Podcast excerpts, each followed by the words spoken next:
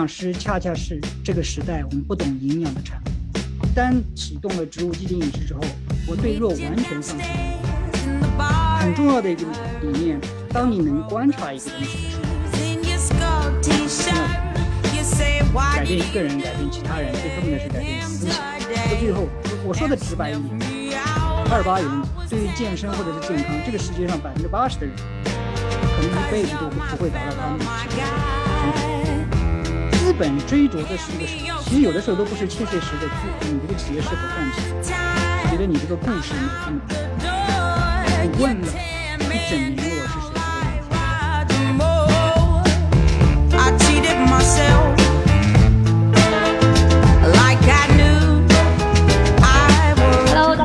欢迎大家来到大材小用的第一季。在大材小用的播客系列里，我将和各个领域的高级运动玩家们畅聊运动这门自我对话的语言，从运动出发，但不限于运动。今天我特别开心呢，终于把这个这句话的出处，那就是请到了麦克林林云的老师。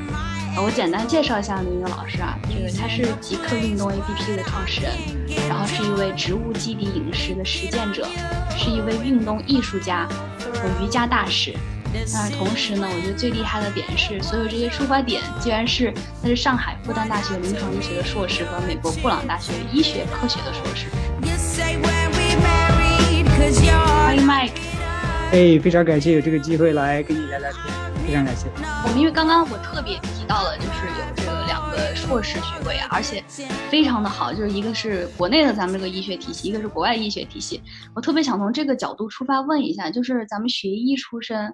就怎么会迈入到健身的这个这个领域里头呢？嗯，这个这个呃，说来话长了。就是其实学医并不是我自己本来的打算。你知道，在中国，你你高中之后你就要考大学，就要填志愿的。我那时候高中的时候要填志愿，我爸妈说：“哎，你要么就学医吧。”所以我那时候说实话，我自己最想做的就是自动控制，因为我小时候我们家里条件不好，没有什么玩具，我最想要的就是一个自动遥控的直升飞机。所以，但是 那时候我对是我对自动控制的模糊的认知，小时候的玩具都是我自己做的，所以我没有这种电子的玩具，所以我很想拥有一个。但是，我爸妈是处于对以后生活的考虑，说，哎，你要么做医生，这个职业很好，也受人尊敬，呃，可以做到老。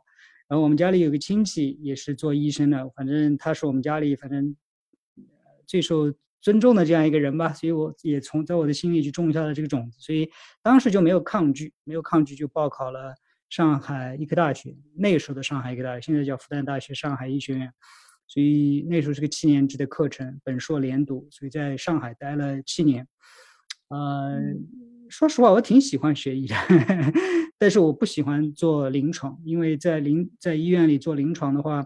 你会看到很多医学之外的东西，比如说我们外科当中有一些癌症病人，有的时候就你很很无奈，就说啊，你你就好像现在没有什么办法，就只能这样子了。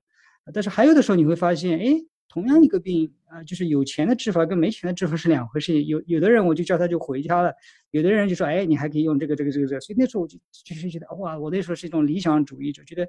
医学本来就应该是很纯粹的，怎么有这么多的问题？当然还有医医院里其他的一些方方方方方面面的压力，要升职称啊，要其他弄什么的，我觉得哇太烦了。那个时候，所以后来有一个机会，正好也跟老板做课题，老板让我去做癌症研究。那个时候，说实话，我是不喜欢癌症研究的。外科医生那时候，我们都受男生受到的影响，就是要尽快进入外科，然后做手术，能够赚钱，反正也好像受人 尊重一样的。我那个时候就是心里就不满意，为什么叫我来做这个基础研究？实验室没没意思的地方。说实话，那时候对研究也不太懂。那时候我收集了大概有近百个消化道癌症的标本嘛，肿瘤的标本，然后做一些病理的研究。后来毕业之后，年轻气盛嘛，我就跟老板说，我不留医院了，我要去出去看看外面的世界。所以后来就，那时候对于我们来说，要出去的话就是留学，所以就考考国外的研究生啊什么的。但是我那时候已经错过时间了，就那时候我也没办法，我只能想到市场上去找工作，先找工作度过一年再说。到后来也是一个我做研究的这样的一个美国的合作者，然后哎，你要不要过来做科研助理啊？所以我我就。有这个机会就就过来了，过来做了科研助理，在布朗大学，然后慢慢转成那边的研究生。本来是要硕博连读，但是硕硕博连读，但是后来我自己呃，我自己说实话，做过临床医生再去干做实验室的话，觉得那时候又觉得很幼稚，觉得哎呀，这个东西不接地气，又救不了人的，杀杀老鼠有什么意思啊？所以后来也是不耐心，念念了个硕士就离开了。但是后来我后来又不知道，其实我在念念那个研究生期间，我我接触的一些动物模型啊，接触的一些基础的理论研究啊，特别是接触到了我后来做的。啊，就 autophagy 自噬现象啊，跟我后来现在倡导的一些间歇性进食啊，都冥冥当中都连接起来。但是那是后话。后来因为没有耐耐住性子读到 PhD，其实我差大概半年也快拿到 PhD。那时候我自己觉得，反正我已经有医学医学学位了，我我要个 PhD 干嘛？这不是给我把我的这个 定住了吗？我是 PhD，所以以后就做研究了。所以不要了。我后来。但是那个时候从国内开始就受张朝阳那一批归国留学的人创业呀，什么东西，反正那时候因为大学没有学过经济的课程，你没学过的东西，你总归很感兴趣，你觉得哇，是不是商业才是改变世界的这种东西？所以内心对商业还是充满了好奇。所以我博士没拿，没等到拿博士，我就跳了跳到印第安纳大学念了个 MBA。所以其实我有三个硕士学位，在 M 在 MBA 拿了个工商管理硕士。说实话，挺开心的。学的时候觉得挺开心的哦，学什么财经、会计、营销，我从来没学过的东西，都觉得非常开心。嗯，所以后来进了德勤管理咨询，做了健康产业的咨询。后来兜了一圈，还是发现做健康产业管理，什么是最大的财富？还是健康才是最大的财富。所以后来我觉得。压力大，飞来飞去，生活方式也不健康。我教别人怎么健康，但是自己可能有生以来也没有不知道怎么健康过。一看到美国人的身材，有些人很好，就自己又又又很羡慕。所以后来也就想，哎，我花点时间来练自己的身体，反正健康是我的本行。所以我大概在三十六岁的时候，呃，从德勤管理咨询辞职，我做了五年，辞职之后在家里专职健身了一年，跟你一样，也是去。钻研一个事，喜欢一个事情就喜欢全身心的投入当中去，所以从那时候开始知道健身是怎么回事，情慢慢学习，到后来开始走上自媒体之路，应该是几几几年，一二年，零二零三，一二一三年的时候吧，开始做在微博上发布自己的一些东西，所以慢慢的就就玩上了新媒体，所以到今天后来我创立了这个极客运动 APP。啊，到我现在尝试饮食上，尝试一些一些 一些新的东西，还有理念，所以变成了很多人眼中当中的一个健身教练，还有一个自媒体人。说实话，我自己也不知道我是谁，因为一个人他不是一成不变的，一个人他不是说你一个学位、一个头衔、一个工作、一份经历就定义了你，对吗？所以，所以当你的你从小到大，你每一段经历都在重新改变你对自己的。自我的认知也在改变别人对你的认知。所以说，I don't know who I am。这是，呃，我是谁这个问题是我思考了很久很久的一个问题。我不能说我明确的知道答案，但是我我觉得已经有一些清晰的答案的这种轮廓在那里。所以，这也是我非常非常开心的一件事情。会不会是因为你在每个人生阶段，因为你是你是个变化态，所以在每个阶段呢，会选取其中的变化态呈现出来。比如说，你刚刚提到，有些人说你是个健身教练。其实说实话，如果有人说，哎，古希你看着像个健身教练，我会特别开心。嗯，是我觉得他看到了我一个棱镜的其中一面。嗯，就说明第一，我是一个丰富立体的人；第二呢，某一个立面在你的眼里也变得立体了。所以你的立体跟我的立体其实是两种立体。我很愿意同时保证一种具体的时候，又有一个神秘感。我不知道这样去描述准不准确啊？MBA 嘛，我对商业东西我感兴趣嘛，然后当时有呃归国创业的潮流嘛，我就创业嘛，呃，这听起来 感兴趣，但我觉得其实都是某种程度上的一种召唤，不知道这么概括会不会有些抽象了？但我非非常觉得自洽。Yeah，我觉得是乔布斯有一个很著名的演讲，好像我我记得在当中有一句话，我觉得也也挺让我印象深刻的，就是很多时候你走过的这些路，只有回过头来才能把它串起。我们从小接受的就是你要有伟大的理想，你长大要做一个什么？要做一个科学家，我要做一个什么医生，做一个其他的伟大的职业家。但是其实具体到每一个人，你只有回过头来，你才知道你走了那条路。You can can only connect the dots when you look back，对吗？就是你你只有在回过头的时候，你才能把这些点都连起来。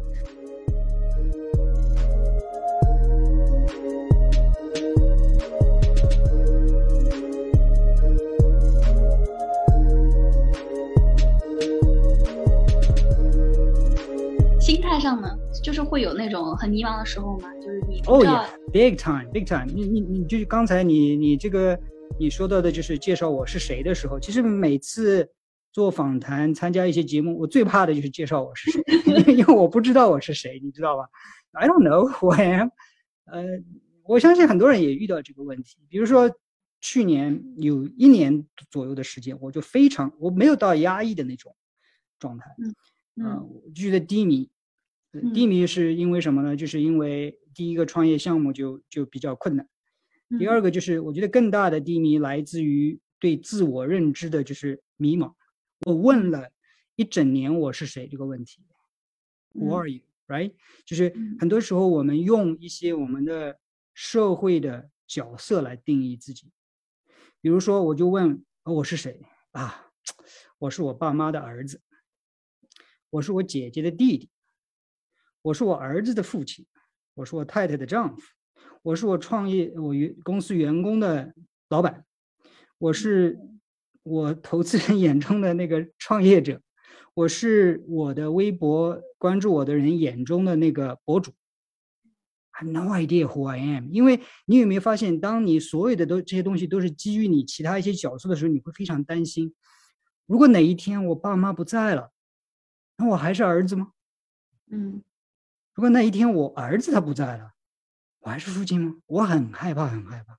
就是如果哪一天我公司不在了，我还是一个创业者吗？嗯，我就很害怕。还有一个让我感到害怕，就是很多人可能知道我做一些运动的视频，我已经四十五岁了，对吧？因为公司，呃，这种情况下也很生存很难，所以我们也没有资金再去请其他的。网红教练来帮我们拍视频，所以去年一年我所有的视频都是我在这个家里地下地下室自己拍的。拍视频我很开心，但是我心里也担忧。面对现实的我，就是四十五岁了，你还在这里拍视频，在在投资人眼里，你是一个失败的，因为你没有做到规模化，你还在做个人的东西。就你这样的，你一个人能力是有限的，资源是有限的，时间是有限的。我更担心的是哪一天我受伤了，我不能再拍了，那我还是那个运动教练吗？So。我我我害怕了一年，我担心了一年，我拷问自己，拷问了一年，最后我在瑜伽当中找到了答案。啊，这个解释了我想要问的问题啊，就是对于瑜伽的一个探索。呀，为什么是在瑜伽里？因为你你发现你有没有发现瑜伽很多动作都很难，而且是很很怪异的动作，就我们平时不太做的动作，比如说。你弄个什么三角式？我们明明人双腿平行站立的更稳的，你为什么搞一一开成个直角？为什么我们人都是直立行走？你反过来要给我来倒立，对吗？为什么我们平时都是双脚撑地？你跟我一定要手撑地？还有很多奇奇怪怪怎样后弯折叠的东西，我们平时都不太做的东西。嗯，其实我我后来的感受就是，瑜伽里他会用这些体式来给你去。挑战你，让你去做，你你你发现你真正投入做瑜伽的时候是由不得你分心的，嗯，对吧？由不得你分心的时候，你必须专注的。像倒立的时候，我只要稍微一走神，啪嗒，我摔下来，所以我必须那那一刻，那一段时间百分之一百的集中精力，我必须哦，我的核心收紧了没有？哎，我现在感受到我的脚在哪里？我不能有一点点分心，我还要去你你发现有没有？还要有呼吸，还要有什么东西？还要有那个你的那个注视点，所以它它会有很多让你同就像给你扔那个球一样的，就是让你同时去去去关注很多很多东西。当你关注很多很多东西的时候，你发现啊，你在观察你自己有没有？对吧？你你在感受我身体是一个什么形状？我现在是个什么感受？我现在呼吸在哪里？我眼睛在看哪里？很重要的一个理理念。当你能观察一个东西的时候，你就不是那个东西，嗯，对吗？当你在车水马龙，你在嗯，很多人疫情关在家里，我在看马路上啊，也我不是马路上那个人。当你能观察一个东西的时候，你就不是那个东西。所以瑜伽让你第一个悟，让我第一个悟到的就是哦，我不是我那个身体。啊，是的，瑜伽里会有很多体式，但是他用这些挑战的体式，什么呼吸法，是在告诉你一个道理：你并不是你那个体式。然后你发现还有的时候，呃，我做体式的时候，就发现，哎呀，我有的时候就会想，你会想，哎，这个体式应该蛮好看的吧？还有的时候就会想，哎，我拍视频的时候可能千可千万不能出这个动作。你会发现你自己除了体式之外，你还有思考。嗯，但你有你有时候发现，我就哎呀，我怎么能有这个念头？对不对？哎呀，这样不好，这样不好。嗯，对。当你发现有这样子的时刻的时候，你就发现你在干嘛？你在观察你自己的念头有没有？不管是善念还是恶念，你在观察你自己的念头。借用我们刚才的比喻，当你能观察一个东西的时候，你就不是那个东西。嗯，你会突然的发现，哦。有人说 “You are what you think”，我思故我在，嗯，就是 Anything is right，但是我又不是那个念头，那我是谁？所以你你发现我最近半年我经常在说 consciousness，嗯，意识啊，哎，我意识到我刚才有一个坏念头，我意识到刚才我有一团怒火，嗯。但是你发现啊，这个意识这个东西，你无法去观察。当你发现一个东西没法被观察的时候，也许你就是那个东西。所以，所以我自己也觉得，我发很多东西，别人可能不能不能完全理解啊，就是觉得神叨叨的。哇哦，瑜伽里讲的就是为什么是瑜伽？瑜伽里很多人都要做一个啊，这个叫智慧手印，对吧？嗯，智慧手印在干嘛？就就你看佛教里边。很多时候他也要有的时候也会做这个智慧手印，所以啊，当然智慧手印是它有它的含义的啊，在瑜伽里面它的含义这个是身体、意念、智慧，食指是代表什么？食指代表了你的真我，也就是说我刚才意识到的，说我是那个在观察我意念的人，是自我，是我的意识，我自己的意识。大拇指代表什么？大拇指代表的是整个宇宙的意识。对吗？所以当，所以瑜伽代表的就是当你个人的意识跟宇宙的意识你能感到融为一体的时候，This is yoga, baby. This is yoga. Yoga is not 什么什么下犬式，什么倒立，什么做一个后弯，呀，那个是瑜伽体式。不，瑜伽真正的目的是让我们达到这种，借通俗一点的话，就是天人合一。嗯，对吗？所以，但你再去再去看。其他里的哲学里边有有什么样的？道教里边不叫道家吧？道家思想里边有，他说后面有一个道，当然道跟瑜伽里的这种合一并不完全一样，但但你可以看到有相似之处，嗯，对吗？还有再去看，你你会有这样子的经历经历，比如说有时候一大早起来，你看见天呃那东方的日出，你那一瞬间就是会啊，就是没有思想，没有其他任何我的存在，你就发现。嗯，哎，有的时候你看见蓝天白云，看见阳光透过树叶照进来，闪闪烁烁，那一瞬间你没了我，你没了所有烦恼，你你都不知道你是谁，你就跟那一瞬间融为一体。So that's yoga, right？所以很多人在追求那样一种境界，但这这是瑜，当然怎么说呢？瑜伽我觉得是用工程学的角度来说。Yoga is the engineering of the mind。对，这个说法非常，我非常喜欢。对啊，有的人是可以顿悟的，像像像禅宗里边，有的人就一下子就顿悟，That's fine。所以达到那种境界的呃目的，其实最后都是一样，包括世界上几乎所有的呃宗教，到最后就是天人合一，对吧？但是达到的手段，有的人说禅定打坐，有人说是太极，有人说是读书。你发现最后就跟进入所谓的流啊，当你做到忘我的时候，当你忘记了时间的时候，你进入那种状态，你发现大家都在说同样一个事情，但是瑜伽给了你一个系统的练习方法，说你要练体式，你要练呼吸，你要去练禅定等等等等。所以还没讲讲的比较比较多了一点，这是我自己最后悟到，呀，所以所以我最后发现，OK，我不担心了，我因为有一次我要拍视频，第二天我要拍视频了。后来我在外面做了吊环，那个我手肘肘关节就很疼，我第二天拍的就很痛苦，就那时候就给我很多痛苦，就是卖给你你有一天你会不能拍的，那个时候你是谁？所以我就让我痛苦了一段时间。我后来发现了，Why worry？我是宇宙意识，我跟宇宙意识同在，同在的概念是什么？不可磨灭，没有过去，没有未来，不会死亡，不会扭曲，针刺不断我，水淹不掉我，火烧不掉我。So why fear? No fear。当你发现你 no fear，我不可磨灭的时候，那是一种很解脱的感觉。I'm fearless。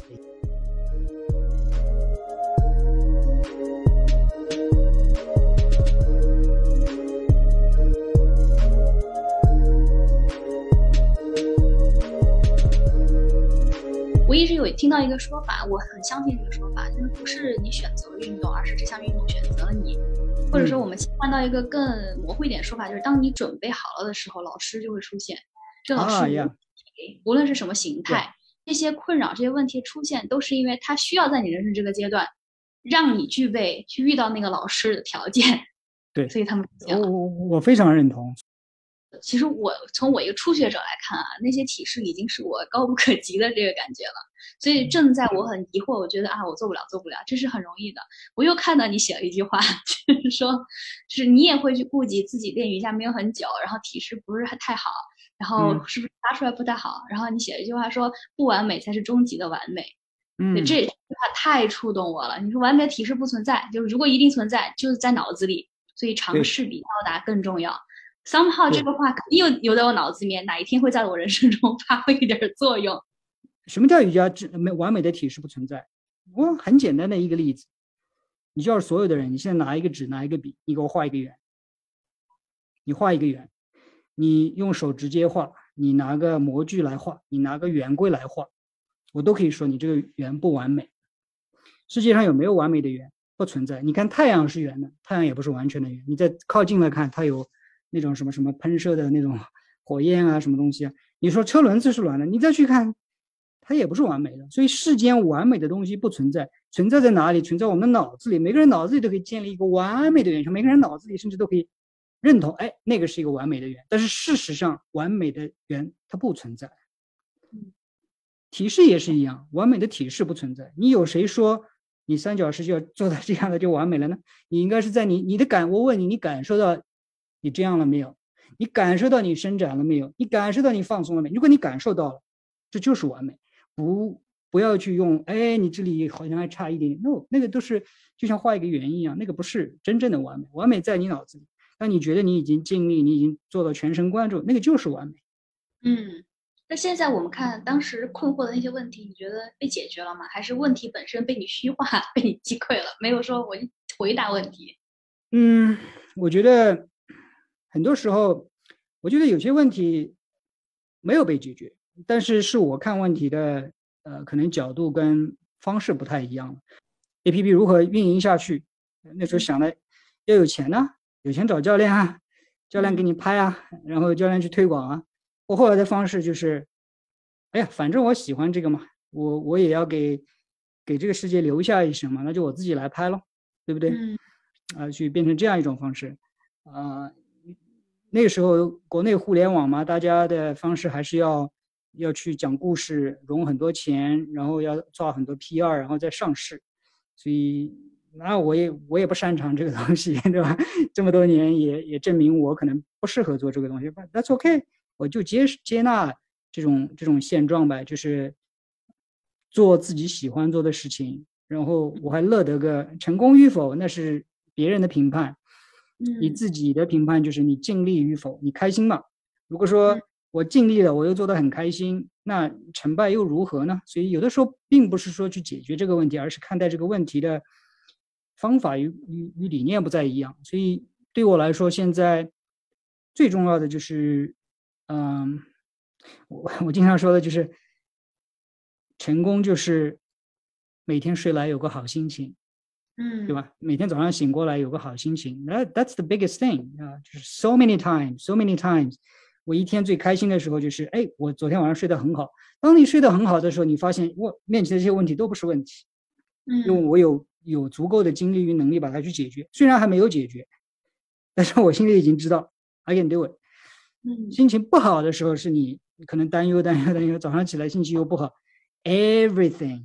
所有的一切都变成了阻力，重重的阻力，对吧？哪怕是很小的一件麻烦，你要倒个垃圾，我我也觉得很烦，对不对？当你心情好的、睡得好的时候，你再大的那个，包括竞争对手把我告上法院，说我是说我是什么什么怎样对公司不管，然后叫我们罚很多钱，我是失信被执行人，so what？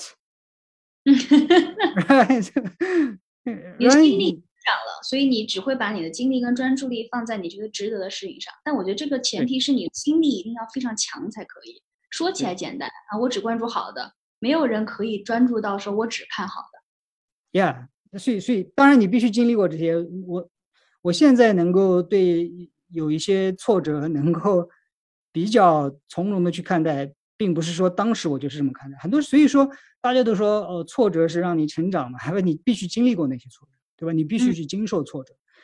一六年的时候，优酷有一档那个节目，应该是关于创客的。然后，呃，我听到其中有个投资人，因为当时麦肯尼上了这个节目啊，这个还现在看其实制作挺精良的，就是实话说是挺精良的，高光也剪得很好。投资人的这个话也很辛辣，有些这个投资人就说：“你这个内容平台不不必构成壁垒，对吧？你得搞电商，你得用这个流量，然后电商引流，然后去卖一些家庭健身的器材。”很有意思，就是当时我能从你那个画面啊，至少画面剪辑的那个表情看出来是没有认同的。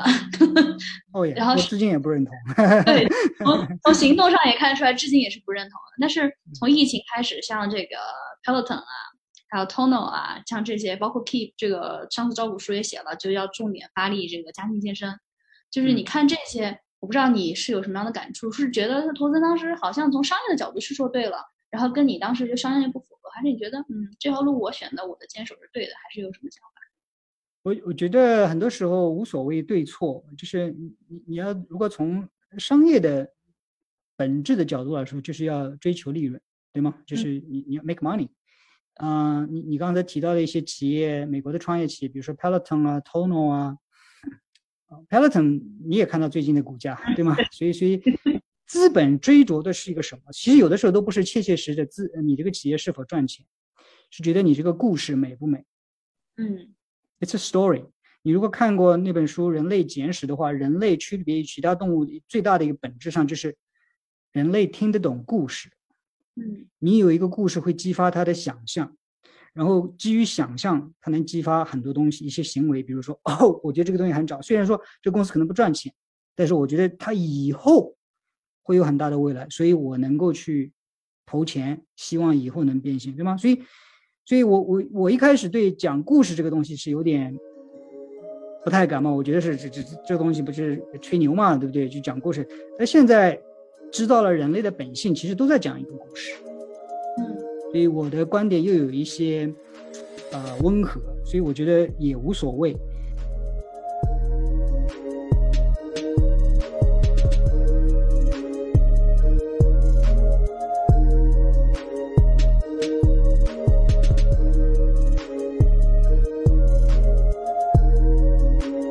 如果说我们追求的，呃，角度，那投资人角度是赚钱没有，上市了没有，我的回报率是多少，这个无可厚非。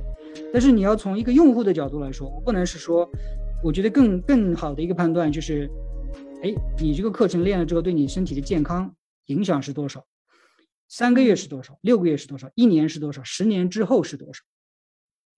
对不对？对，这个是非常从呃从这个用户的角度来想，但是我们如果以周期来看的话，确实看起来它可能就不是一个好的 business model，商业模式上可能就不用投资人的话来讲啊，就是不性感。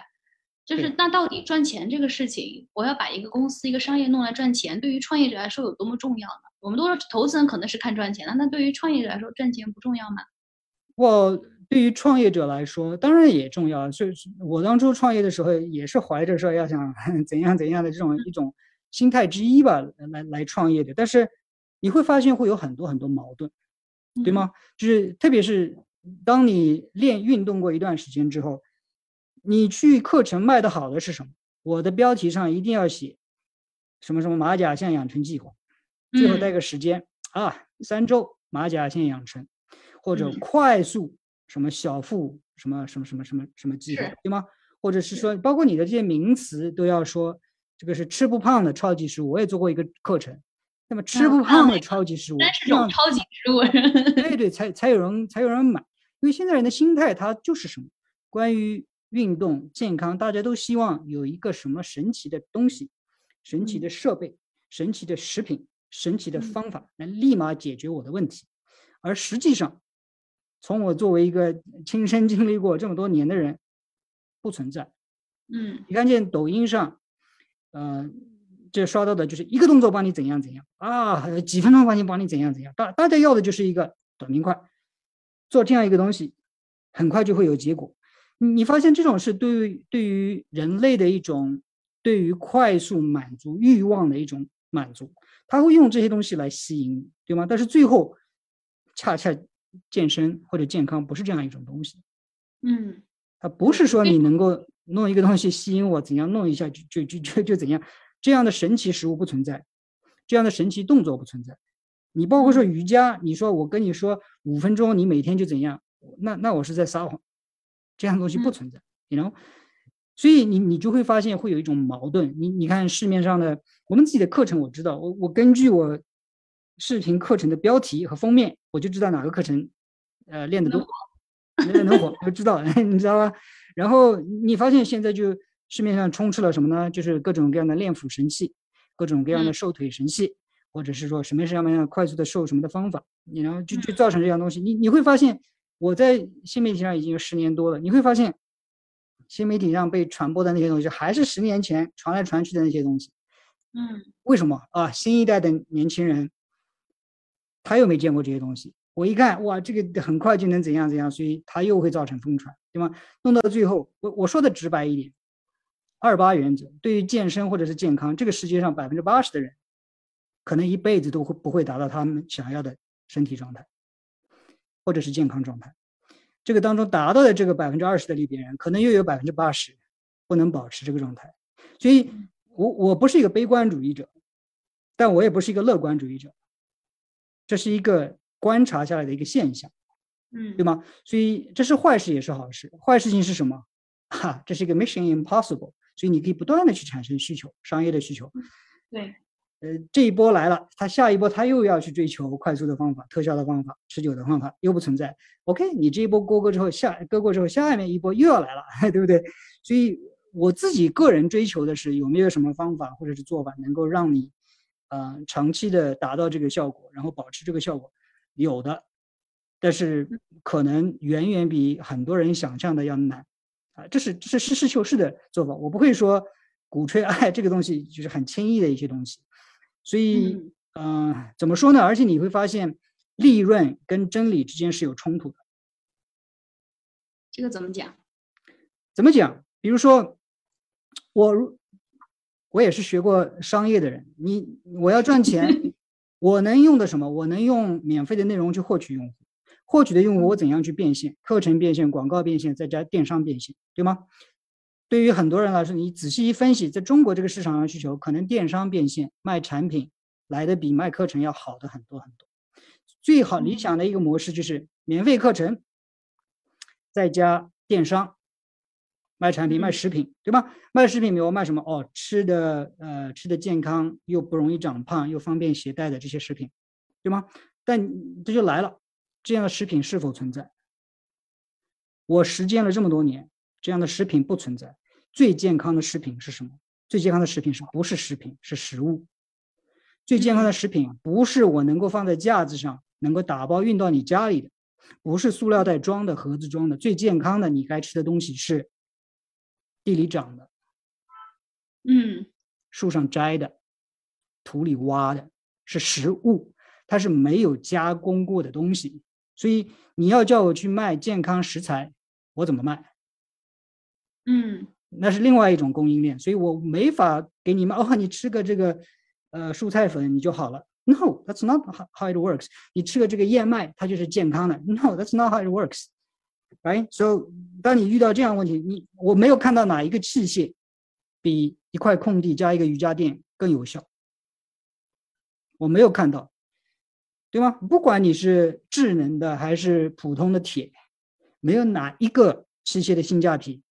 来的比你家里就撇出四五平方米一块空地铺一块瑜伽垫来的更性价比更高。那我再怎样卖给你东西，我就无法卖给你东西。所以你发现我的我们的 A P P 里边这个商城以前卖过一些周边，我自己身上穿的这个呃这种这种卫衣啊什么东西，但是你你发现就难去卖这些器械。现在有这种魔镜啊，有这种东西啊，我不能说它就不好，但是最后你是要往内感知的。就像瑜伽，我老是看在镜子里里的你的时候，你还没有得到瑜伽的真谛。然后，所以这就是我说的真理跟利润之间是有冲突的。就我很想说，就是真理它可能是有很多像我们刚刚说你解读的面，可能 Mike 你看到的真理，它是一个长期主义者会更适用的一个真理。那可能别的电商他会说，我就是做运动的，我靠电商我赢钱了就是王是为王，对吧？赚钱为王，现金为王。那我赚钱了，我就是真理。可能这个只是说你的理念跟这样一个互联网的产品在这个阶段，它没有完全的耦合。所以，所以当所以，所以人最重要的一个是是一个 consistency。对吗？当你发现人最开心的时候，我刚才说了是有两个，一个是早上起来，呃，心情很好，这是一个；另外一个就是 consistency，脑子里没有冲突的时候，嗯，对吗？就像就像呃，世间有共振的时候，你你发现有共振的时候，这是一种很美妙的感觉。你发现你是很难做到秋千是要这样荡，但是你又要那样荡，嗯，硬要那样的，你只能顺着它来。所以，当你内心有一种理念的时候，呃，是这样一种理，你是这样一种信念的时候，你又不得不那样做的，做的那样做的时候，是一种冲突，这是很痛苦的。你会觉得你现在跟创业者身份有冲突吗？就这个？我觉得有冲，我觉得也是。我跟企业家的身份是有冲突，我，但是我跟我觉得企业家跟创业者可以把它区分开来。就是我觉得怎么说呢？就是国内可能对创业者的定义有点狭隘。我以前也是这样想，就是觉得创业者就是。应该是最好是名校毕业，还还辍学，然后呢就搞了一大笔风投，啊，然后就是 PR 也做得很好，就是给人一种很朝气蓬勃的感觉，就是不断的在去融钱融钱，最后上市敲钟了，这是一个成功的创业者。我现在不这么认为，我觉我现在觉得每一个做自己真正喜欢做的事情做的事情的人，而且能够。其实我以前有一个理论理理念，就是四个圈圈，对吧？就是叫做做自己喜欢做的事情，做自己擅长事的擅长的事情，做别人需要的事情，然后能够又能养活自己的事情，这个就是一个创业者。啊，所以，所以我其实很早的时候，我在一五年的时候，我就是那样来定义创业者。冥冥当中，也许那个就是我心目当中有这样一种呃定义之后，所以。我觉得我不是传统意义上成功的一个一个一个创业者，但是我觉得需要区分，因为从概率的角度来说，创业是九死一生。嗯，如果我们都把创业者定义成要一定要像马云那样，或者是其他的大佬一样才能成功的话，我觉得这样会伤害很多人。你第一方面就让大家创业，可能哎呀我就不要创业了，我做个打工仔吧，或者就是说创业的人会觉得很心灰意冷，就我是一个失败者。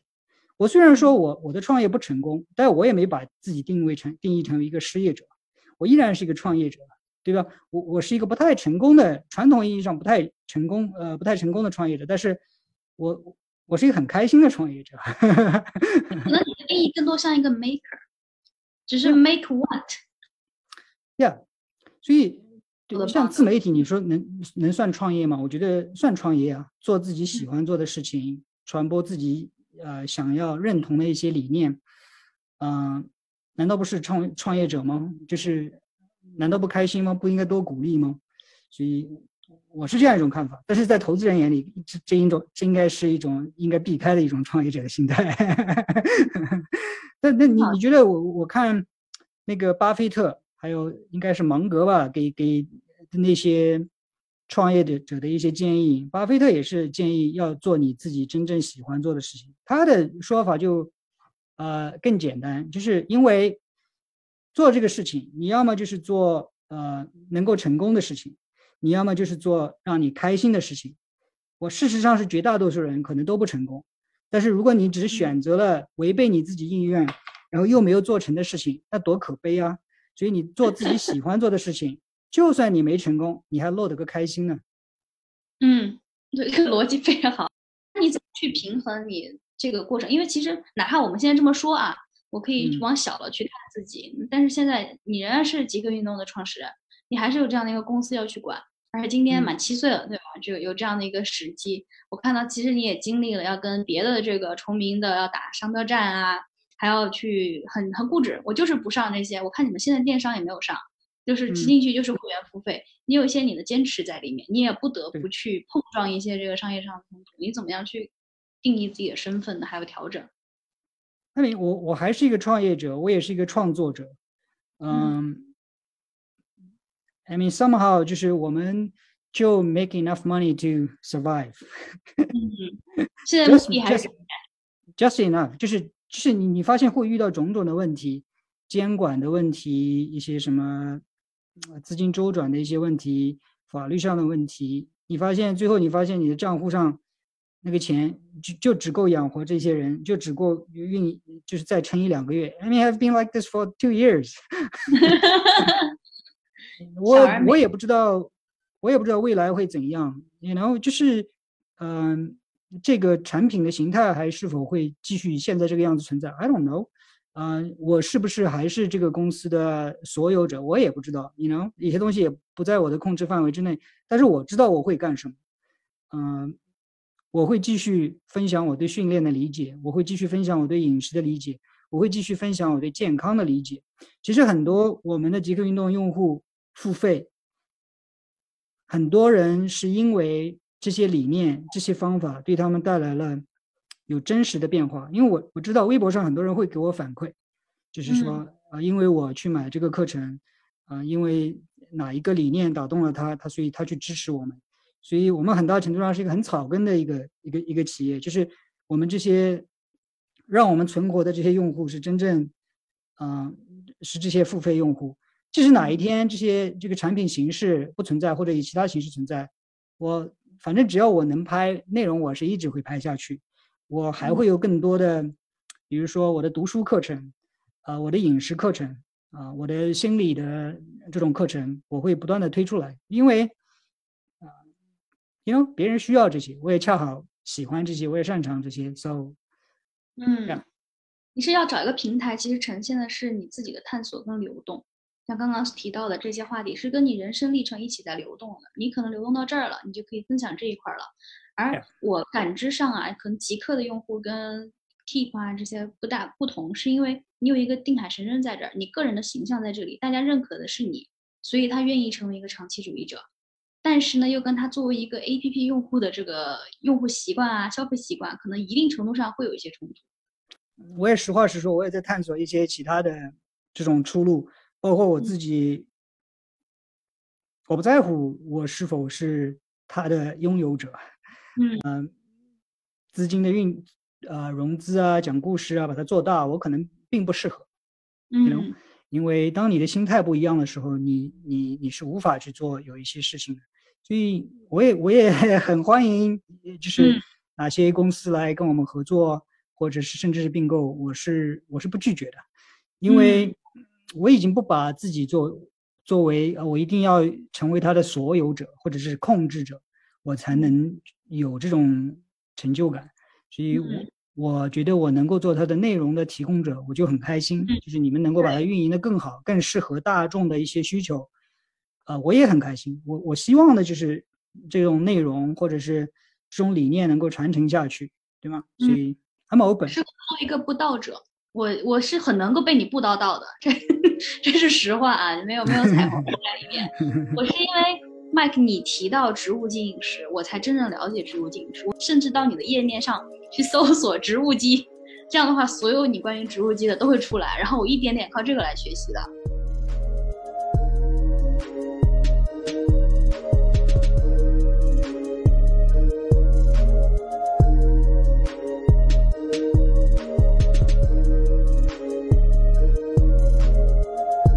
个正好就聊到这个，也可以讲一讲啊，因为我们都说你很擅长布道，来布一布这个 到底这个植物性饮食到底代表什么？为什么你会有契机去发现这个理念？在我四十岁的时候啊，我记得我在上海的办公室里，在那时候在感慨：哇，人生如果说能活八十岁，那我到了人生的一半。所以那时候我的内心是很惶恐。那时候，因为我我把自己把人生的形象建立成这样，四十岁之前是爬山爬山爬山，到了四十岁应该是你看什么四十不惑呀，什么大成就的人都在四十岁左右，你就觉得印象当中应该是到了顶峰。你突然一下子，当你到了四十，你就有一种感觉，哇哦，this is it，我的人生就这样了，这就是我的顶峰了，所以我会很感慨。啊，然后关于身体，我也是一样。我的人生就这样了，我的肌肉就是这样，这个形体镜子里的我，差不多是我人生能够达到的最好的状态了。啊，那时候对于训练，其实很长一段时间以来，我都是举铁呀、增肌啊，我跟别人比的是力量啊、心肺功能啊啊这些东西。啊，我也不知道记不清是哪哪呃哪一些东西就触动了我，就是我我心里开始产生疑问：我这样吃真的健康吗？嗯，就是那那时候，包括我自己看我自己以前的一些烤肉的一些 照片呐，一些影视视频啊，就觉得，哎，这样吃真的健康吗？对对，我后来我我后来记得有有一天我是在想，哎呀，我那时候一直以来的一种 mindset 就是要 grow grow grow，作为健身的人就是要长肌肉长肌肉，而你不能说肌肉一点不好，你都要长长长长长，减肥的也要长。增肌的也要长，就是长长长长长。但是哪我不知道哪一天我脑子里突然闪过一个东西，到我这个年龄，还有什么东西我需要它不断的生长？我我一下子就笑一个，哇，wait a second，肿瘤是不可抑制的生长。我一下子就哇，然后那天我就问自己，哎，我这样吃，我要造成一个营造生长的内环境，对吗？我必须卡路里过于呃过剩，然后蛋白质充足。那我就在想，我怎么能知道我这样长的它只长肌肉，而不去促进肿瘤的生长？所以，所以那个时候开始，我就开始关注很多饮食方面的书。我以前看过一些，但是你去看市面上绝大多数健身的人写的书都是蛋白质，对吧？嗯，对，对，可以诋毁脂肪，可以诋毁脂毁，呃，诋毁碳水。Nobody 诋毁蛋白质，蛋白质是 the king。蛋白质在英文里边叫 protein。Protein 怎么来的？Proteus，Proteus 是希腊里边很强大的一个神，所以蛋白质在很多人的心目当中就是无比强大，无所不能，不能痛的，can't touch me。唯一你能做的就是多一点蛋白质，优质的蛋白质，对吧？就是大家的脑子里都是这样一种概念。那后来我就去研究这个东西，我要长长长，我自己也不再长，四十岁我也不再想长，那我还在让什么东西在长？那就是癌症，所以我就去看看很多很多饮食的书，后来就看到很多很多饮食方面的书，包括最对我印象最深的是有这么几本，一个是叫嗯 Michael Pollan 的《杂食者的两难》，叫呃 Omnivore's Dilemma，英文翻译有中文翻译的叫《杂食者的两难》，杂食者就是。人又吃肉又吃蔬菜又吃植物来源的食物，杂食的就有两难，到底哪个好？公说公有理，婆说婆有理。有人说啊，我生来人生来就是采野果子、挖地瓜吃的；有人说不对，高等的动物都是去打猎吃的、喝奶的，所以你他们长得那么强壮，所以就去产生这种矛盾，杂食者的两难。所以我后来看了那本书之后，知道啊，食物是这么来的，现在的养殖的动物来源的食物它是这么来的，所以那时候就觉得哇哦。知道了很多内幕，你知道吗？所以当你看了那本书之后，你的脑子里就放过很多电影：肌肉是怎么养成的，牛肉是怎么养成的，牛奶是怎么来的？脑子里打一个大大的问号。我还应该这么吃吗？当然，总结一下，那个 Michael Pollan 最后说了一句话，关于饮食，就就一句话，三小段：Eat food, mostly plants, and not too much。我再重复一遍。Eat foods, mostly plants, and not too much. 要吃食物，以植物来源的为主，还不要吃太多。当然，你可以去仔细去看他为什么这么讲啊。他后来还有其他的一些书，所以那是第一本让我觉得哦，食物是这么来啊。它里边还有一一个理念就是非常重要，就是我们吃的食物不光要看这个食物是什么，还要看我们这个吃的这个食物它是怎么来的。比如说，我们吃的这个植物，它是怎么来的？它长在什么样的环境？我们吃的这个鸡肉，它是怎么来的？它是吃什么长大的？所以要去追根究底。所以，当你知道了背后你吃的鸡肉、猪肉、牛奶它是怎么来的之后，你就会发现，我真的要吃这样子的食物吗？那那那那这这是一个传，这是一个呃科技记者他写的这样一本书，嗯，虽然这个人很有很有他的学问，但我看任何的书不能光看一个人，不能光看哪一本书，你要看十本、二十本、五十本、一百本。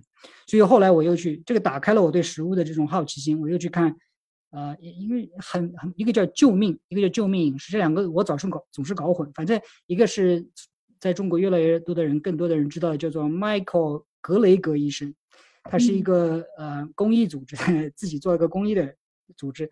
他是一个医生，因为他的奶奶还是外婆得了心脏病，本来被告知说就就得等死了，后来通过饮食的方法。呃，逆转过来，所以他后来在医学院里，他就去呃专攻营养，最后专门做营养科普。他的结论就是 plant-based，呃，植物基底饮食。原话应该是说 whole foods plant-based eating，就是完整食物植物基底饮食，对吗？这是有差别的，不光是植物基底就好。嗯，你你说。奶茶，如果你里的都是植物奶、植物糖，它也是植物基底，但那是不健康，那个又是加工过的，要尽量吃完整食物的基底饮食。所以麦克格雷格他写了其实四本书，三本书，第一个是怎样不死，就是怎样不生病；第二个是怎样不减肥；另外还有一个书应该在写的当中是怎样延缓衰老，应该明年会发布吧。他还写了第四本，怎样预防大流行。所以，呃，我四本书我都三本书我都看了，我他所有的书我都看了。当你看过他的书之后，用无可争辩的科学事实告诉我，植物基底饮食是最健康的，对你的预防疾病、逆转疾病是最好的。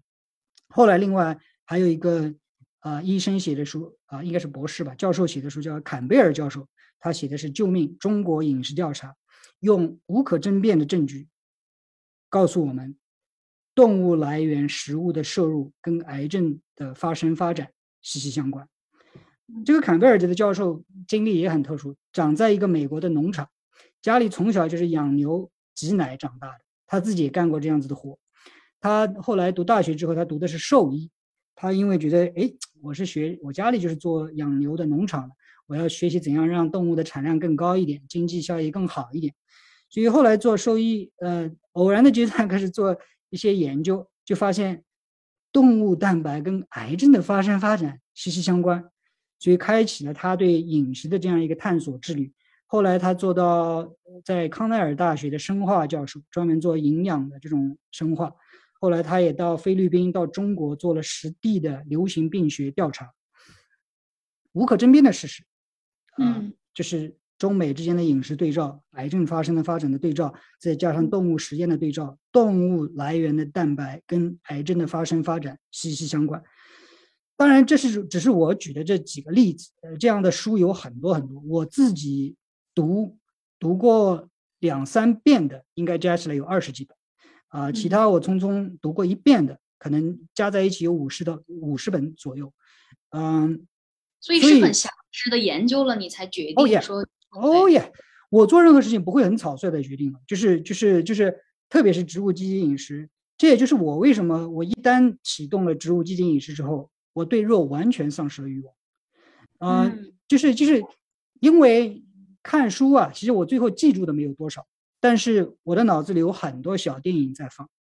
比如说我我我吃鸡肉的时候，我就知道，呃，鸡是怎么怎么长的，鸡吃的是什么。鸡被杀的时候是怎样一种？我不完全没有宗教，完全没有什么信仰的这种成分在里边哈。就是为什么鸡身上会有很多病毒？你有没有发现，聊到病毒，很多病毒都是来自于哪里？来自于动物身上的，对吗？为什么呃屠宰场的人他发生癌症的几率要高？屠宰场的人他得新冠病毒的几率要高，对吗？就是其实很多的病毒病原体是来自于动物的身上。比如说有一种基因叫做 Sark 基因，就是呃肉瘤的这样一种种 Sark 基因。那我我以前还也研究这个，研究这个东西。那 Sark 基因来自于哪里？他最早发现是在鸡身上发现有这样一个肉瘤。他发现这个肉瘤呢，你如果把这个肉瘤，呃，把这个把这个它这个肉瘤的部分移植到另外一个鸡上，它也会导致肉瘤产生。那告诉我们什么？哦，可能什么东西能够传染。对吧？哦，有人说病毒呃那个癌症是能传染的，呀，癌症的发生发展有很多因素，病毒是很大的原因之一。然后后来这些科学家科学家的认知就是一步一步来的。他说，嗯，这些病毒我把它这个抽出来再打进去，是不是这些细胞就直接移植过去，所以长出来就是转移嘛？这个不算转移，对吧？他们后来就是用那种很细很细的过滤器，我把细胞都过掉，就是没有细胞过，没有活的细胞能够流过去，我把这个过来的是水打到另外一个鸡身上，它也得癌症。也得肿瘤，后来决定是什么？哦，会不会是有哪一些微小的病原体被过滤过去了？所以后来知道，就是就是这么来的。鸡身上会有很多病毒，你包括现在的很多的病病呃病毒，像肝癌，肝癌就是跟乙肝病毒还有其他的病毒息息相关，对吗？啊，女生的宫颈癌跟人类乳头状病毒，所以你现在有什么乳头状病毒的这种疫苗吗？像中国广东地区很多的鼻咽癌来自于哪里？可能是 EB 病毒，对吧？还有呃。还有跟病毒呃跟细菌相关，这个不是病毒，那就是呃呃那个幽门螺杆菌胃癌，对吗？所以所以所以有有些东西哦提到这个癌症，这有一本书你一定要去看，我不知道你读过没有？呃，重病之皇，癌症，哇，这本书就相当于 它的原原名一个叫叫做癌症传记吧，It's beautiful, It's beautiful。呃，当你看了这本书之后，你再去看其他的一些书，当然我看过其他呃抗癌密码呀等等这些书之后。无一例外的指向哪里？植物基地饮食。嗯，你有没有发现，其实每个人都知道，在上海的疫情，大家最缺的是什么？蔬菜。我没听到过有多少人说我肉不够。最大的一个就是蔬菜，我说蔬菜蔬菜不够，对不对？蔬菜不够。然后，嗯。人对蔬菜有一种本能的需求。人以前在多少年前，他人类是自己能够产生维生素 C 的，但是因为人类开始吃很多的植物之外，人类都没有必要保留这个产生维生素 C 的基因了。当然，C 只是一个维生素 C 只是这样一一种微量元素啊，所以人是长期就依存于蔬菜来维持我们的健康。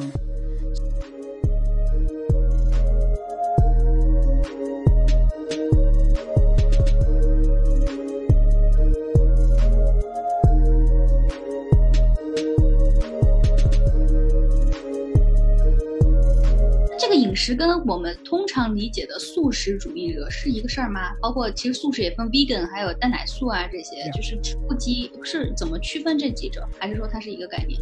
啊，不完全一样。我我我觉得有一些类似的地方，但是其实严格意义上来说还是有很大的区别。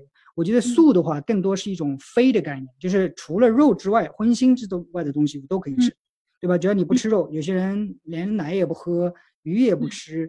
一点素的东西都不沾，他认为这就是素食，啊，对吧？这个这个东西不能说素食完全好，呃，素食完全不好。其实事实上是有的人素食做得很好，有的人的素食做得不好。你发现很多人，中国最大的最多的一个笑话，很多人知道一个笑话：和尚吃素的为什么这么胖？猪八戒也吃素的，还还走十万八千里，还是那么胖，对吗？但是素食里边也要区分哪一种。我刚才说的植物基地饮食里边，它有完整食物植物基地饮食，对吧？素食里边，它只要不吃肉，其他东西你吃什么，它都没有一种道义上的这样一种限制，对不对？所以那意思是什么是什么？我加了很多的糖，糖来自于甘蔗或者甜菜啊，我没有禁忌，所以吃很多。但糖是毒素，对不对？所以糖会让我们很胖。然后他吃的，嗯，食物上如果我选择的就是很多很多的这种。米饭呐，很多很多的精细的米面呐，那这个就容易长胖，对不对？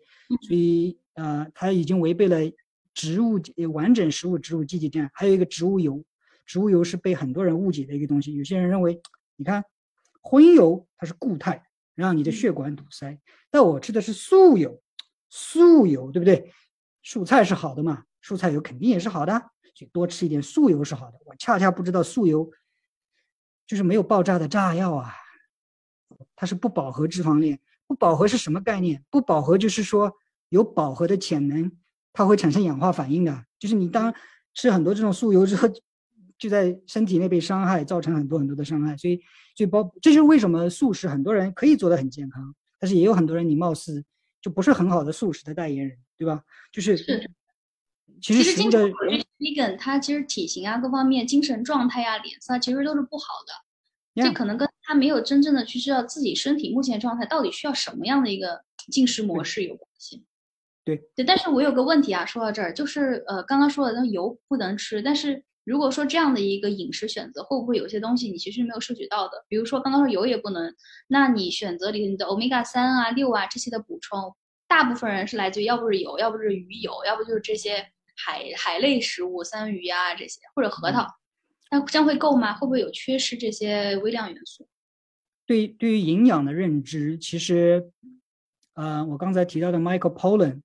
嗯，写了另外一本书，叫做《为食物辩护》。嗯，现在的人呢，都是一半的营养师。你提到营养，你看蛋白质、碳水、脂肪，好一点呢，给你维生素、微量元素。你只要抛出这几个，大家都觉得，哎，他懂营养，对不对？但营养师恰恰是这个时代我们不懂营养的产物。为什么我们需要营养师啊？在一百年前，你的外婆、外公、你的爷祖辈，他们吃饭的时候去讨论，呃，蛋白质吗？他们去讨论碳水吗？他们去讨论脂肪吗？不，他们地里挖的地瓜里边有自然的慢吸收碳水，他们一个礼拜吃一次或者一个月才吃两次的这个肉里边有自然的蛋白质跟脂肪，对吗？他们吃的坚果里边有自然的。脂溶性的维生素有自然的 omega，他们天天从田里采的那个新鲜蔬菜里边有自然的维生素 C、维生素 E，啊，丰富的抗氧化剂还有矿物质，所以，嗯，你刚才提到这个呃不饱和脂肪酸啊，包括 omega 三，对吧？现在你不提 omega 三不饱和脂肪酸，你就算不上你懂营养。大家一提到不 omega 三不饱和脂肪酸，鱼油，对不对？我也吃鱼油，我我不是全素啊，我不是全素，我还吃一点鱼油。但是我们知道吗？鱼油里的 omega 三是哪里来的？动物是能够转化一部分欧米伽三不饱和脂肪酸，但是欧米伽三不饱和脂肪酸的前提来自于哪里？来自于植物。鱼里的欧米伽三不饱和脂肪酸是是来自于那些小鱼吃了海藻。嗯，它把海藻里的欧米伽三不饱和脂肪酸。在身体内富集，所以我们觉得，哎，鱼里边欧米伽三不饱和脂肪酸很丰富，所以我们要去吃鱼。那你看到现在市面上已经有来自于海藻的欧米伽三不饱和脂肪酸，嗯，对不对？这是嗯，我们以前认为，所以一定要吃鱼嘛，对不对？但我们有没有知道核桃里面你刚才提到的核核桃里边的欧米伽三不饱和脂肪酸也很丰富，对吗？呃，其实我我把核桃称之为啊植物鱼油。嗯，呀，所以我做过一系列的讲座，呃，这个因为疫情的关系，我可能稍微有点打岔，最近啊没有继续讲微量元元素，我讲了一系列的维生素系列，比如说维生素 D 呀，维生素 K 二啊，我以后还会讲维生素 A 呀，维生素 C 呀，你发现应该是十三种已知的维生素吧？A、B、C、D、E、K，B 又分很多种，E 又分很多种，你去仔细看，没有一个。是来自于动物，嗯，当然除外有一个除外，维生素 D 三是动物自己见了太阳之后，用皮肤里的胆固醇自身合成的，嗯，除此是除此之外，没有一个是只在动物里面才有，它们在哪里？毫无意外，毫无例外，植物、蔬菜、真菌，对吗？所以，当你当你知道这些之后，我不需要再去控制自己的欲望，说啊，今天特别想吃肉，但因为我是素食主义，所以我不能吃。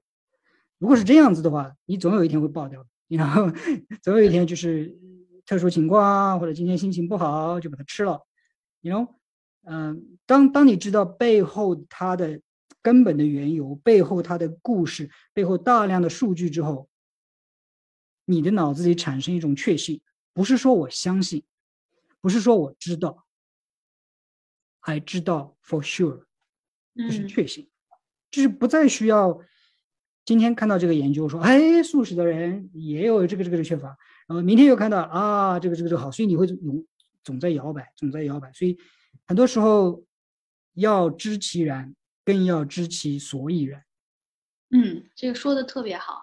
的，其实你讲到所有对于维生素的理解，我们人体到底需要什么，需要补充什么，还有就是对营养学的理解，非常的表层，我们只能去抓，因为没有，首先还是这个这个信息爆炸世界，大家去深挖的这个时机太少了。我现在都很珍惜我在学营养学，越学深了越发现自己过去什么都不懂，一无所知，对我身体一无所知，就是这样的一种感觉。是要要去学，要去学，学了之后呢，要再去把它忘掉，再重新学。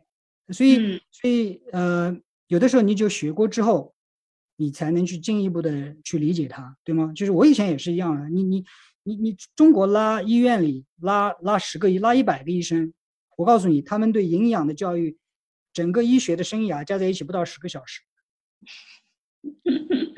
我知道的，上海一个大学，我七年里。我最喜欢的一门课程就是营养课程，时长是多少呢？总共时长大概十个小时，嗯，是一门选修课，不是人人必修的。我那时候我因为个子不高，所以我一直想长高，所以我那时候特别留意钙质含量的这种这种食物。那时候就记得小虾米的钙质含量是最高的，所以那个就在那是我大学里营养唯一记得的一句话，你知道吗？当当我们去在糖我在内分泌科实习的时候，糖尿病病人过来怎样？三个原则：第一，饮食调整；第二，运动；第三，药物治疗。但是老师只是一二，然后百分之九十九的时间就是讲，哎，降糖药有哪一些，胰岛素有哪一些，没有一次跟我说过怎样才是健康饮食，没有一次说过。我不怪医生，因为医生没时间，特别中国医生，各种各样的事情压在身上，没有时间来给你一个一个的解释怎样去吃，嗯，对吧？所以。这这这就是现状，对吗？所以，呃，营养要去深入的去学，营养要去深入的去学。但是遗憾的是，就是现在的这种市面上的营养被商业利益的残渣。你知道我以前是呃世界最大运动营养欧普特蒙的品牌代言人吗？我知道。然后我看到你发了一个视频，说我是他代言人，但是我现在都反对动物蛋白。对你 你你说像我这样子的还能做什么？呃，电商，呃，我不反对，我不，我不针对他这个品牌怎样了，就是说，那有时候你知道，这些运运动营养或者是营养品的公司，他们背后的操作模式谁不懂啊？就是当然你产品要好，然后请明星，对吧？各个领域的明星，奥运会刚刚开完，呃，夏季奥运会、冬季奥运会的这明星拿过来拍一张很好的照片，或者再高级一点的，带你去我的原产地去兜一圈，拍一个很美好的照片。传递一种很高大上的感觉啊，很健康的感觉，都是一种 image，嗯，都是一种现象，都是一种故事。或者 gimmicks，这是这是一种营销学。我不能说 gimmicks，我我用 story 更好一点，就是 tell a story。那这是一个自由选择的世界嘛？我告诉你一个故事，在你的脑子里产生一种品牌关联，就是牛奶就是健康的，我的牛奶就是绿色的。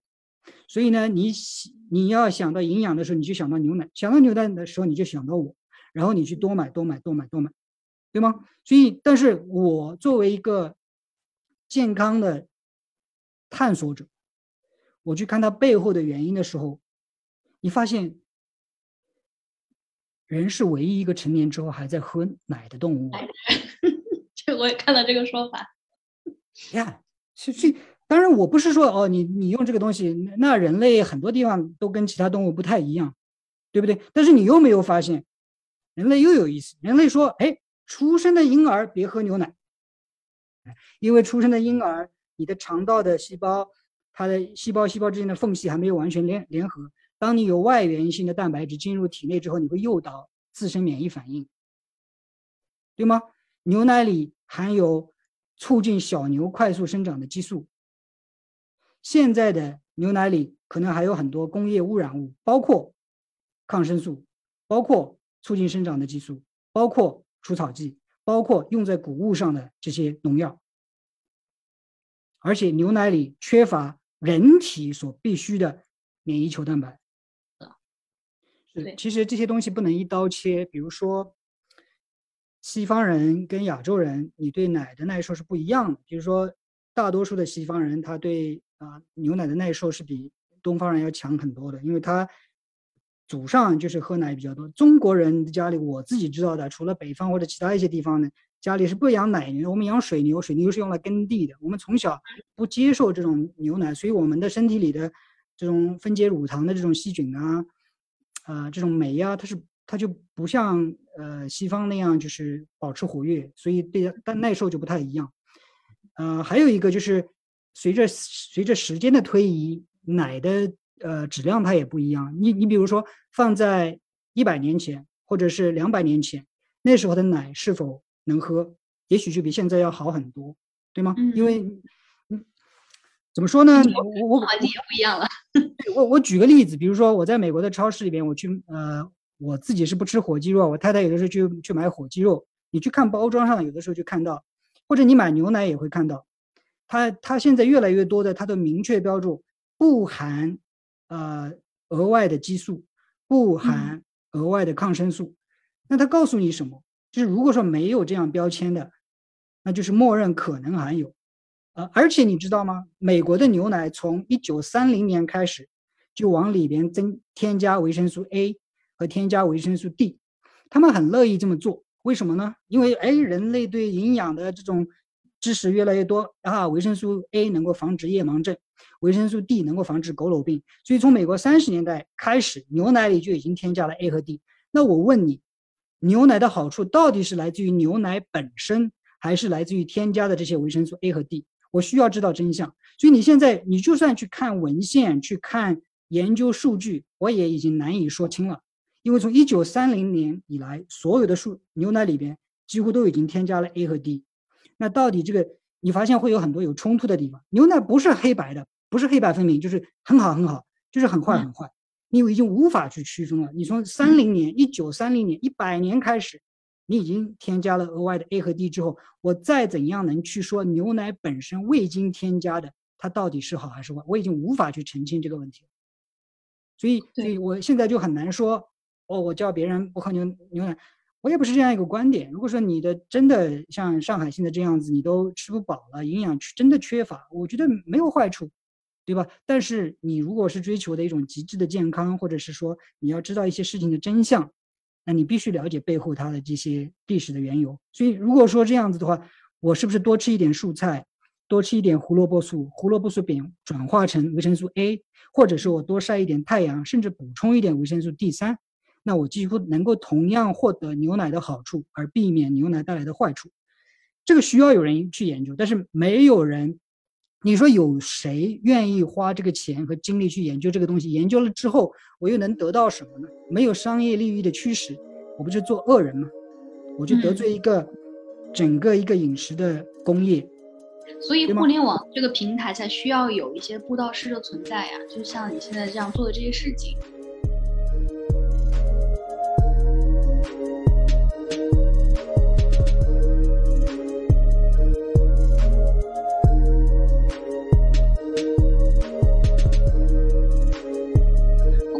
方面，我也很好奇啊。聊了这些，我确实能感觉到你的研究这方面的深度跟钻度。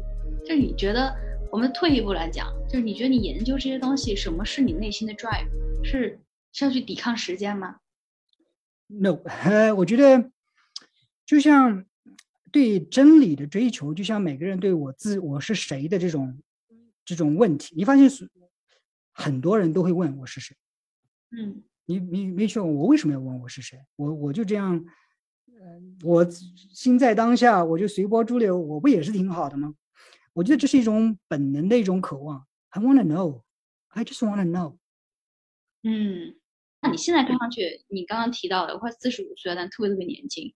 你有你有觉得创业也这么多年了，这种年龄感有 catching up 吗？呃，四十岁的时候，我经历了。刚才说有一个山坡这样一个模型之后是是低落的，但是后来我把这个模型改了，我把这个模型改成人不是爬山，人就是一直在攀登，嗯，一直在攀登。我四十岁的时候，我回头看看，我已经呃学习了一些基本知识，也有了一些阅历和经验，但是我回头望望，我还有很多的要学习，我还有很多的可以分享，所以我很开心。所以就是这样一种模型的转换，就是让我一下子就处于又是那种 那种状态。呃，I'm very happy，I'm very happy。很开心我现在的状态，我所处的一切，就是对一切我都感到满足啊。但是这个并不影响我再去探索、再去分享。因为每一次的分享，比如每周晚、周六晚上我都有一个讲座，对吧？讲座或者是直播，呃，回答问题。其实我很开心做那个事情啊，因为我要去分享维生素 D，就必须我又去得去搜一番东西，再去消化一一波东西，然后再给他。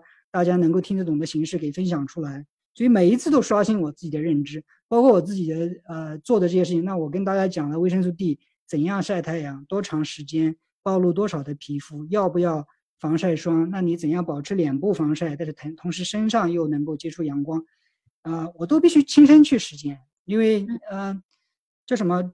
王阳明中国的心学说要知行合一，知行合一的本质是什么？你光知道，但是做不到，就等于你不知道，对吗？这是知行合一。然后美国那个叫什么，Richard Feynman 是一个物理学家吧？他说，If you cannot make it, you don't really know it。嗯，就相当于呃，运动也是一样，健身也是一样。我你其实换换句话说，就是王阳明的说，你如果你做不到，就像说我如果说要教大家去做，呃，要健身，要保持好体型，我如果做不到的话。那我所讲的一切毫无意义。嗯，对，这个我简直想鼓掌，这这个说的特别好。所以我真的是今天跟你聊好几次啊，我心里都有点怎么说呢？有点有点被击中、被哽住。尤其是聊到当时创业的那一趴，然后也聊到你探索我的一个感觉啊，我的观察就是，你刚才聊到了你去年有低落的时候，然后这样一个时间你找到了瑜伽，或者瑜伽找到了你，包括现在。我的感觉是你解决问题的办法不是去解决它或者回答它，你是把它放到一个更高的维度，虚化了这个问题。Yeah，这个这个是我的一个感受啊，所以你不用说我要正面给你冲撞，我也不用说我要交一份完美的答卷，你也没有避开它，你只是你找到一个更高维度的答案来 解解答了它，来化解了它，这是我的一个感觉。也也也许是就是。无奈之下，就是 这样一种处理方法，对吧？达到更好的一个境界，这个是我我感触很深的。哎，我多问一下，一六年的时候你拿了那个那个谁基金高总的钱吗？就是后面有这样 run 起来吗？那那只是 节目而已。最后没有签任何的落地啊，什么都没有啊？没有没有没有。所以所以我在国内参加的节目不多，我参加了两个，一个是什么什么一站到底，还有一个一个创业的节目。